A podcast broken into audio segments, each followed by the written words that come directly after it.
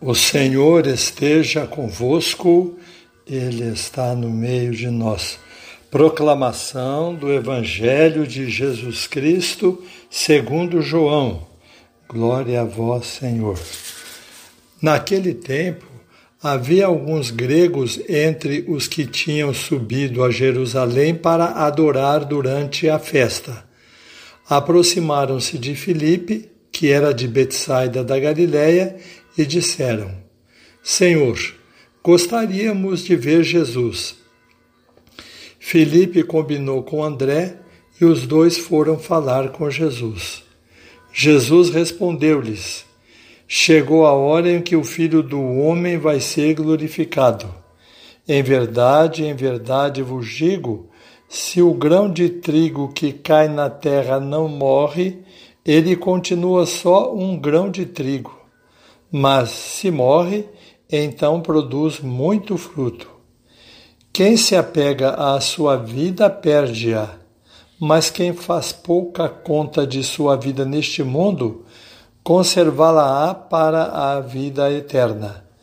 Se alguém me quer servir, siga-me, e onde eu estou estará também o meu servo.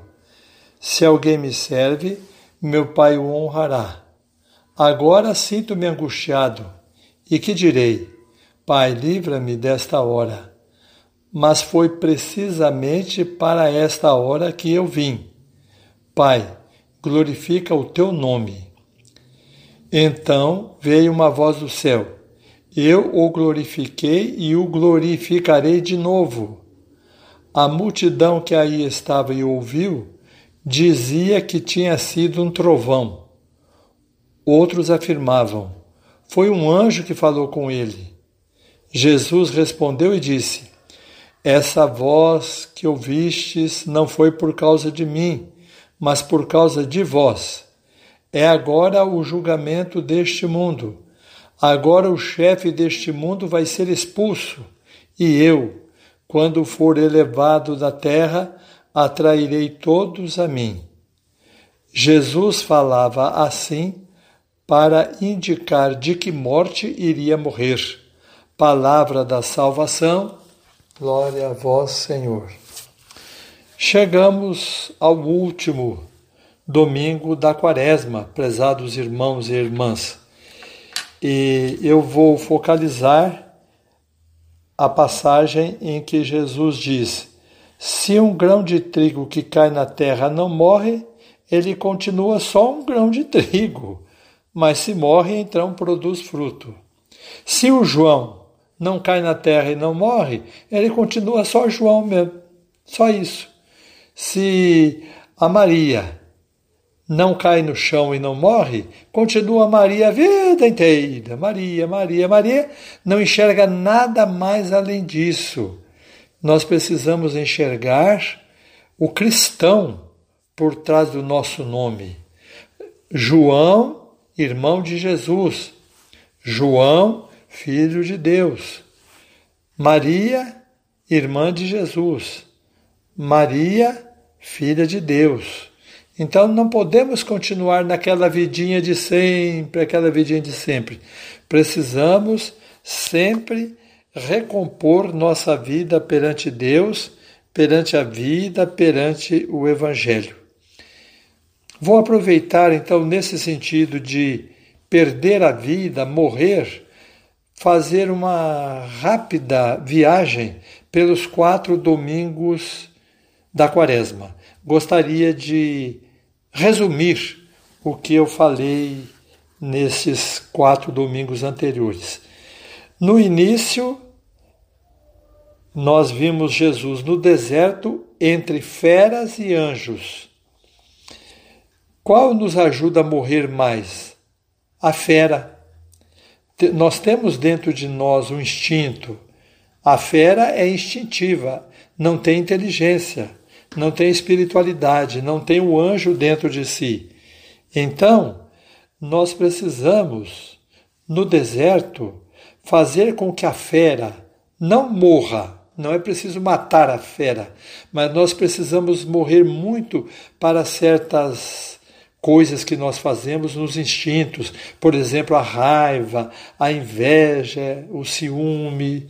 Então nós precisamos dominar a fera. Isso é que é morrer. Na montanha, nós estamos entre a nuvem que escurece e as vestes claras. A nuvem que escurece. Há pessoas que queriam que a vida inteira fosse uma maravilha, tudo em ordem. Não, há momentos em que a nuvem se torna escura e nós precisamos saber viver esses momentos. Quantas pessoas, na hora da escuridão, maldizem a Deus? Não. Nesse momento, Deus está talvez até mais perto do que pensamos. No terceiro domingo, nós contemplamos Jesus no templo, dizendo que o seu corpo é o verdadeiro templo, porque ele era inspirado pelo Espírito Santo. Devemos morrer também para o nosso corpo. Como? Agindo de maneira a não levar o corpo a fazer coisas que pecam. É preciso morrer para poder viver e ser mais do que João, mais do que Maria. É preciso ser mais do que isso. Então, o corpo, muitas vezes, quando é cuidado demais, quando a pessoa só cuida do seu corpo, é sinal de que a coisa não está bem. Não sei se vocês já ouviram um provérbio que diz assim: quanto mais enfeitado o palhaço, pior o circo. Quanto mais enfeita o João, não encontra Deus dentro dele. Quanto mais a Maria se enfeita, não se encontra Deus dentro dela.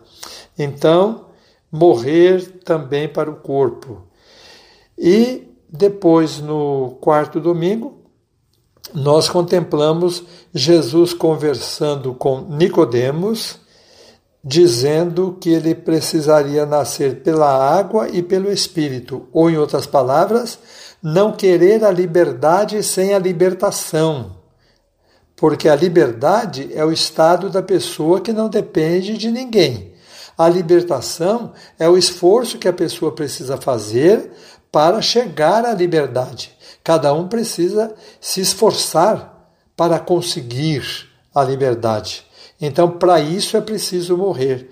Então, a nossa morte nesta quaresma, como um grão de trigo que cai na terra e morre, comporta quatro pontos. A fera que precisa ser dominada, um instinto que precisa ser controlado. Em segundo lugar, a nuvem escura que cai por cima de nós em certos momentos da vida. Mesmo nestes momentos, nós precisamos estar em paz com Deus. Em terceiro lugar, o corpo do templo o corpo de Jesus era templo, o nosso corpo precisa do templo.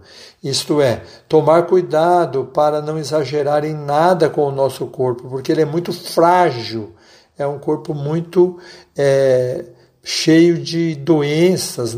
Nós já somos podres em vida, se for ver, não é verdade? Então, cuidado com o corpo. A saúde precisa ser cuidada e, e também o asseio, mas sacrificando o corpo em favor do espírito.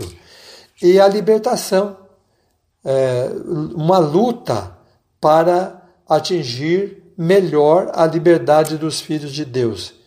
Se o grão de trigo não cai na terra e não morre, ele é só um grão.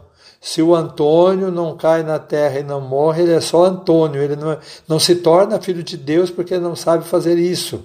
Se a Sebastiana não cai no chão e não morre, não vive para Deus. Morrer não significa ficar sem fazer nada, achar que a vida é uma desgraça, achar que nada funciona. Pelo contrário, morrer é buscar aquelas coisas que sacrificam o nosso ser para sermos mais ainda do que já somos. Que esta quaresma, então, é, seja coroada com esse grande desejo de morrer para o que é ruim, a fim de ressuscitar para uma vida nova. Louvado seja nosso Senhor Jesus Cristo, para sempre seja louvado.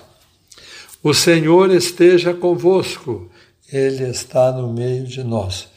Nosso Senhor Jesus Cristo esteja convosco para vos defender, dentro de vós para vos conservar, à vossa frente para vos conduzir, atrás de vós para vos guardar, sobre vós para vos abençoar.